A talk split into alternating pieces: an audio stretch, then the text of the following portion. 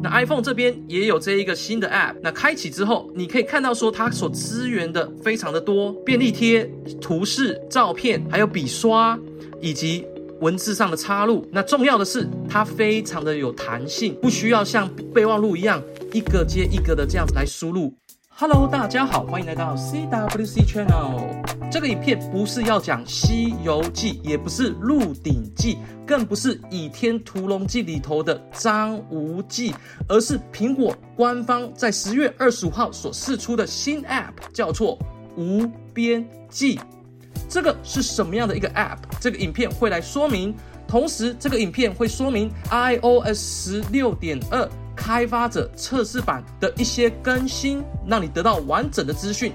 同时，这个新的 App 我会来详细说明它能够做什么用。那本频道会持续的测试这个 App，如果有发现秘技的话，当正式版出来的时候，本频道会第一时间分享给各位。不要忘了追踪本频道。那这个影片现在开始。这个影片，如果你想要用文字的方式来了解的话，可以到本频道的网站，叫 cwcchannel.com。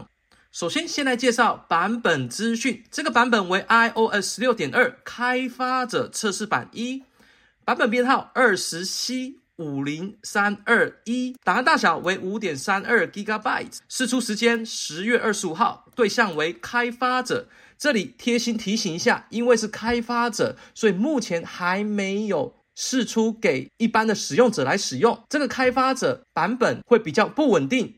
容易耗电，功能还未齐全，所以不建议大家下载使用。本频道为了提供最新的资讯，所以来介绍开发者的版本。首先，第一个更新就是新的 App，叫做无边际。更新完 iOS 十六点二开发者测试版之后，就会跳出了这个新的 App。首先说明使用这个 App 的目的所在。之前我们要做笔记，我会使用备忘录。不过备忘录比较倾向于是文字导向的，当然你也可以在上面画画、插入图片。例如我在这边可以打上文字。备忘录也支援插入图片、扫描、录影等功能，同时也可以在备忘录上面画画。不过它在插入图片的时候，并不是这么样的好用。譬如说我在这边想要打字的话，没有办法，因为它整块都会变成图片。如果你要打字，你要先取消绘图，然后在下面这边才可以另外的打字。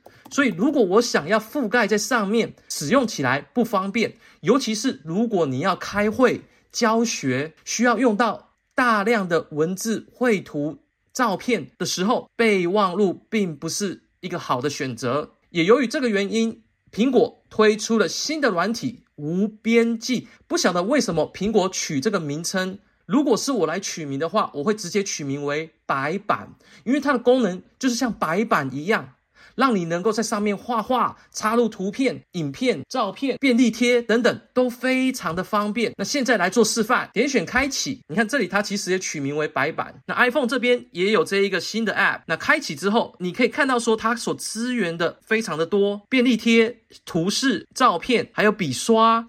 以及文字上的插入，那重要的是它非常的有弹性，不需要像备忘录一样一个接一个的这样子来输入。那现在来示范，那我就使用 iPad 来示范。要强调的是，iPhone 也可以做到相同的效果。那这里我就先开启一个新的白板，当开启之后就是空白一片。我这里有 Apple Pencil，我就用 Apple Pencil 来做示范。首先我可以重新命名，接下来在这里笔的样式，那这里有支援各式各样不一样的笔。那另外，在这边你有便利贴，你可以把便利贴放大、缩小都可以。那这里头可以来输入文字，这边也可以来更改格式，字体变大、斜体，然后便利贴的背景颜色也可以做更换。另外第三个是形状，点选里头有很多的形状可以挑选，例如像是物品、动物、自然、食物、符号等等，非常的多。可以拉大、缩小，同时这个物件点选下去之后，也可以更改颜色。那第三个是可以插入文字，那同样的可以做格式上的修改。那接下来是图片，这里也可以插入图片，选择照片或影片，然后同样可以放大、缩小。那如果你用两只手指的话，还可以旋转，所以它的弹性非常的大。重点是图层的概念。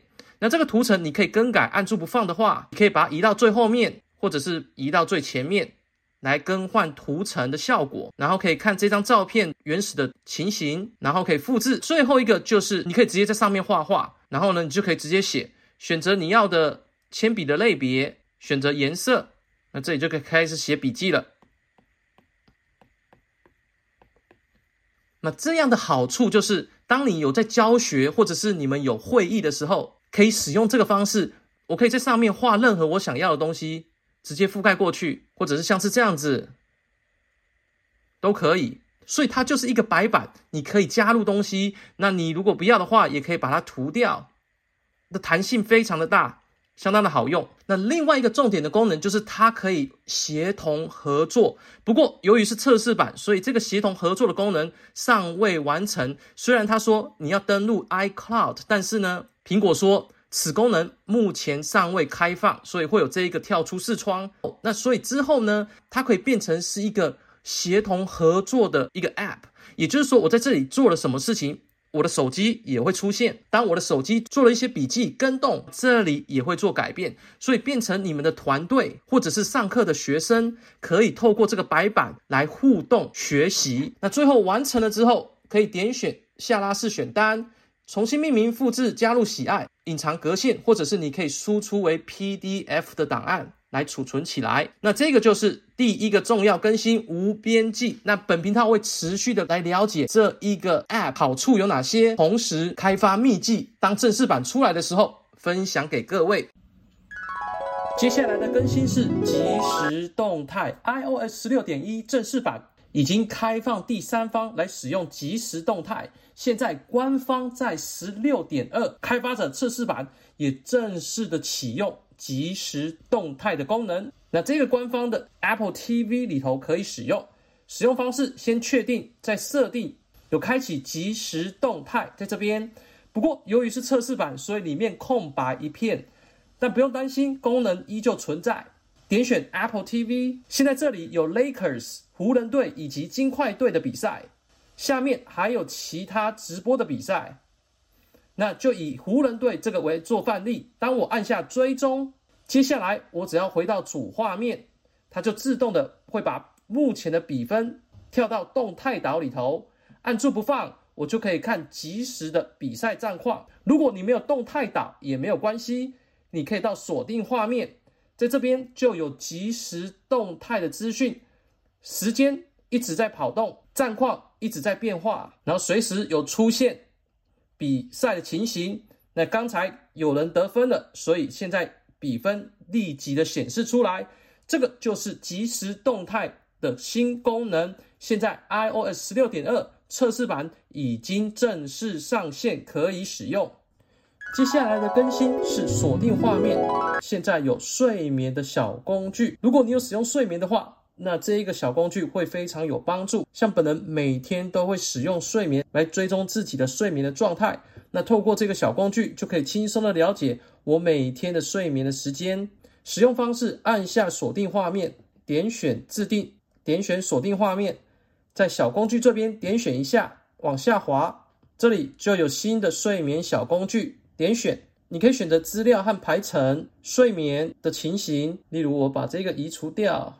然后把这个加进来，那你就可以看到前一天你的睡眠的状态的变化，直接在锁定画面显示出来。这一个锁定画面就有睡眠的资讯。如果你想要追踪，你可以点选一下，它就会跳出你的睡眠的时间状态。这个是这一周的睡眠的时间。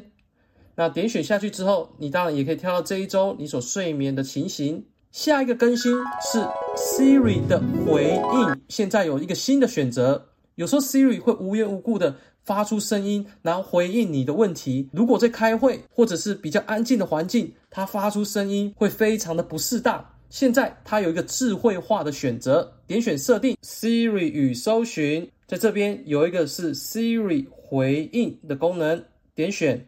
现在就有三个选项，之前只有自动与偏好语音回应，那现在多出了 Prefer Silent Responses。目前是英文，那相信正式版出来之后会有中文。这个是他解释的内容，意思是说，一般情况下 Siri 会是安静的，不会发出声音。但是当你在开车或者是使用耳机的时候，它就会智慧化的来调整成有 Siri 回应的功能，让你想用的时候就有，不想用的时候它就会自动关闭。这个就是新的 iOS 十六点二加入的新功能。苹果的 App Store 现在里头有更多的广告。好，点选 App Store，那这里头就会多出了一些广告出来。那这些广告 iOS 十六点二之后。就会逐渐的跑出来，不过整体的感觉它并不会影响到你的浏览 App Store 的体验。虽然有广告的出现，但是它设计的不会像是网站一样一直影响你操作。其他的更新是官方所释出的笔记，那在这个这个笔记的连接我有分享在本频道的网站上面。点选下去之后，就可以看到它的官方的笔记。好，那首先第一个已知的问题就是 Freeform，也就是无边际这一个新的应用软体，目前没办法使用 iCloud，也就是我刚才所示范的，会出现一个跳出视窗。那他们还在这个处理这一方面的问题。另外呢，如果你要加入协同合作的人的话，会失败。也就是我刚才所说的，如果你要合作是可以，不过我没办法示范，因为目前还是有问题的，在测试版一里头。另外，如果你有用 iPad 的话，Stage Manager 现在也有一些已知的问题，那苹果也会针对这个问题来做解决。好，那这个影片就介绍到此为止。希望这个新的 App 无边际能够提供给我们很大的帮助。如果这个影片对你有所帮助，可否请你按赞、分享并订阅本频道？超级感谢！我们下一集再见，拜拜。